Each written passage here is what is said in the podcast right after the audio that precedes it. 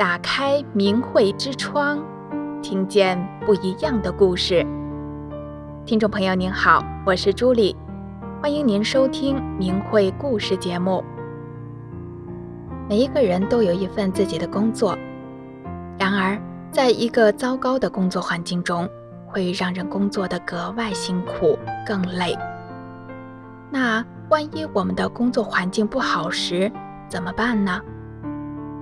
有这么一位法轮功学员，面对油腻腻的食堂和私下勾心斗角的同事们，他是怎么样改变这样的职场环境的呢？下面就让我们一起来听听他的故事。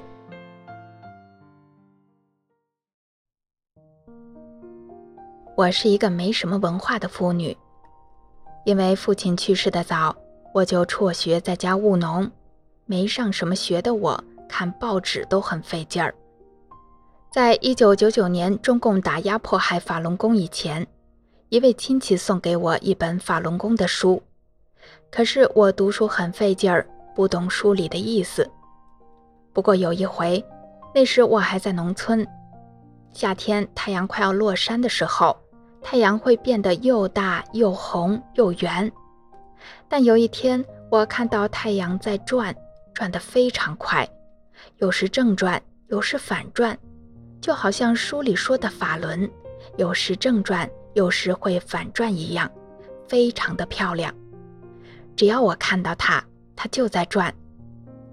我那时知道别人看不到这个特殊的景象。我觉得这是因为我看了大法书，特别给我展现的。后来我到城里打工，因为没有知识，轻松一点、好一点的工作我都干不了，所以一直过得很苦很累。直到2014年，身心俱疲的我才又想起法轮大法。我决定这次要好好的修炼。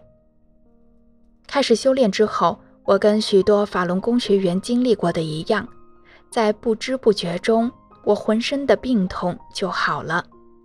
而奇怪的是，我的心也像开了一扇窗户，我的心情也变了。更奇怪的是，没有文化、读书费劲儿的我，却能非常流利地通读所有的大法书了。我遵循大法真善忍的原则，修心向善。遇事能为别人着想了，我变了，家人也变了，我有了一个温馨的家庭，家人看到我身心的变化，也都非常支持我修炼大法。二零二一年下半年，我开始到一家幼儿园食堂工作。我刚到食堂时，整个食堂脏兮兮的、油腻腻的，地面上有水、大米饭粒儿。菜叶等等，没人打扫。每天大家就是这样踩来踩去的，因为还有油渍，走起路来总是时不时的打滑。而食堂库房和休息室的门也从原来的白色都变成黑色了，积了很厚的一层灰。在食堂里工作的主要有四个人：一个大厨，一个做面食的面案，一个油煎点心的煎点。加上一个切菜配料的切配员，每个人各自负责一摊，同时还有各自分配的区域要打扫卫生。我是负责切配的。听说我之前的切配员总以自己的活儿多太累为理由，不去打扫卫生。食堂里那个油腻腻的地板让大厨经常滑倒，有时装满饭的盘子拿不住，一下子就扣到地上了。面案大姐私下里跟我说：“食堂里这几个人，你别看表面上挺好的，其实一点都不和，天天勾心斗角的。”他还告诉我，这园里的人谁都烦大厨。我来工作后，那几个黑乎乎的门陆续的被我擦干净了，我还用刮板刮地面，逐渐的地面也被我清理干净了，整个食堂焕然一新。面案大姐感慨地说：“我在这儿干了三年了，这食堂从来没有这么干净过。你来了以后啊，这儿全都变了。刚来上班的时候，燕安大姐经常叫我干这干那的，说这个活儿是你的，那个活儿也是你的。但我不计较，也不争辩，她让我干啥，我就默默地付出。我有空的时候，还主动的帮其他人干活。后来，面案大姐跟我说，在你来之前，那个干切配的，天天累得裤子往下掉。从早上上班一直切到下午也切不完，天天嚷嚷着累。可是我看你干的还挺轻松的。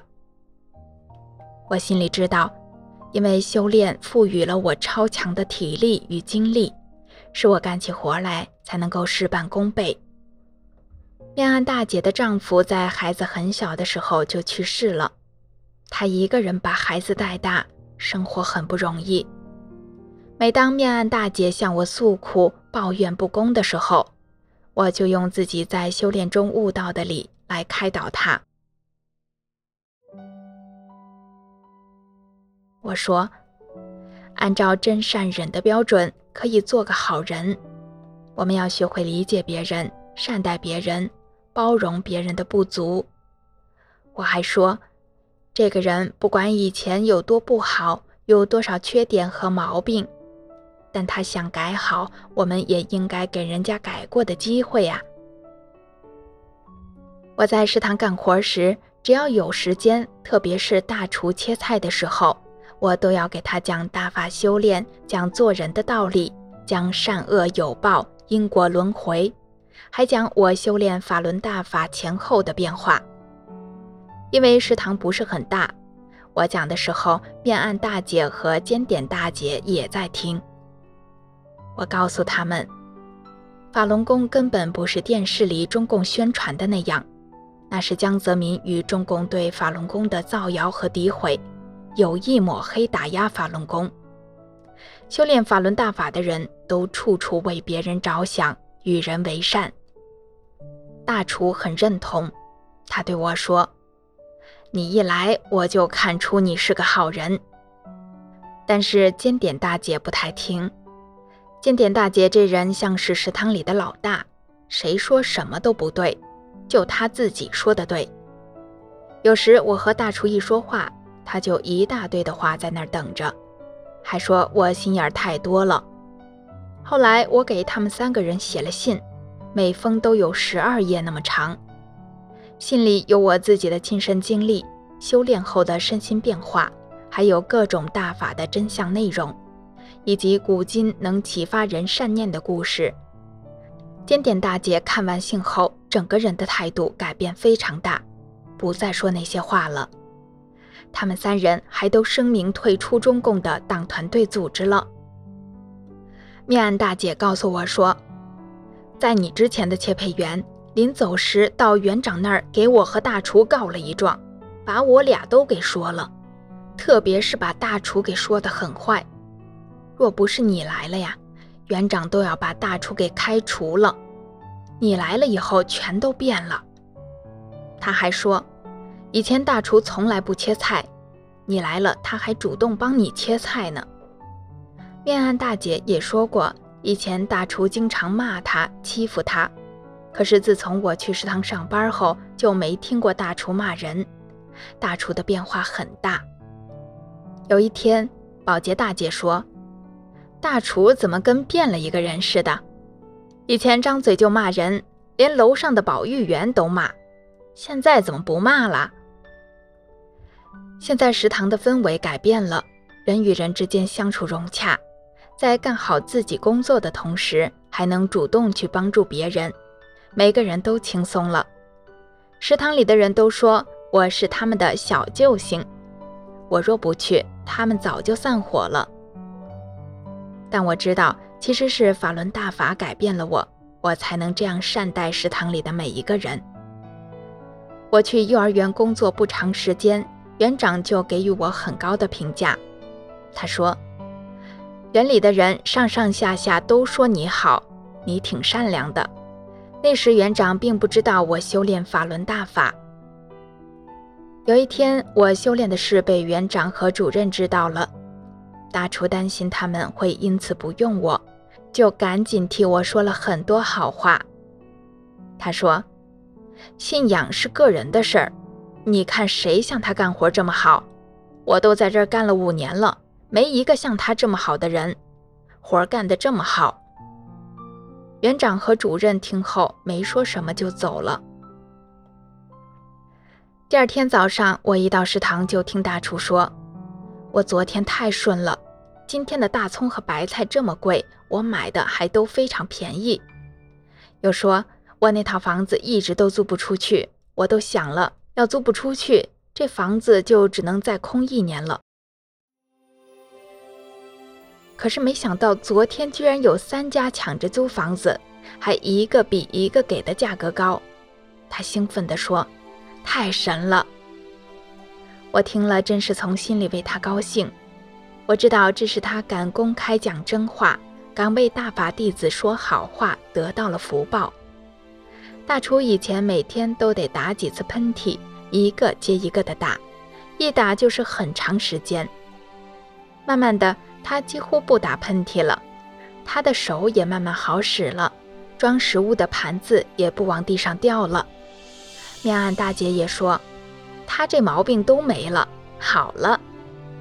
面案大姐日子也变顺了。有一阵子，他儿子要买房子，首付的钱都不够，家里人对钱都看得很重，筹不到钱，让面案大姐很烦恼。突然有一天，他对我说：“家里人居然拿钱交了首付，帮儿子买上房子了。”看到大家的变化，我深切地体会到大法书里说的“佛光普照，礼义圆明”。法轮大法给了我希望，给了我全新的人生。法轮大法福泽众生，让我和家人、我身边的人都受益无穷。现在食堂大厨有时高兴了，会在食堂里大声地喊：“法轮大法好，真善人好。”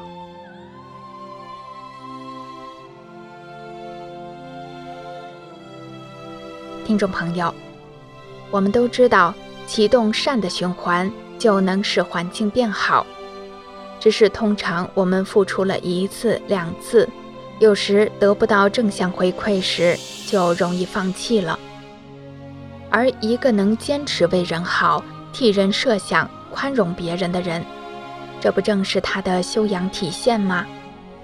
这或许正是这个故事展现给我们的意义吧？您说是不是呢？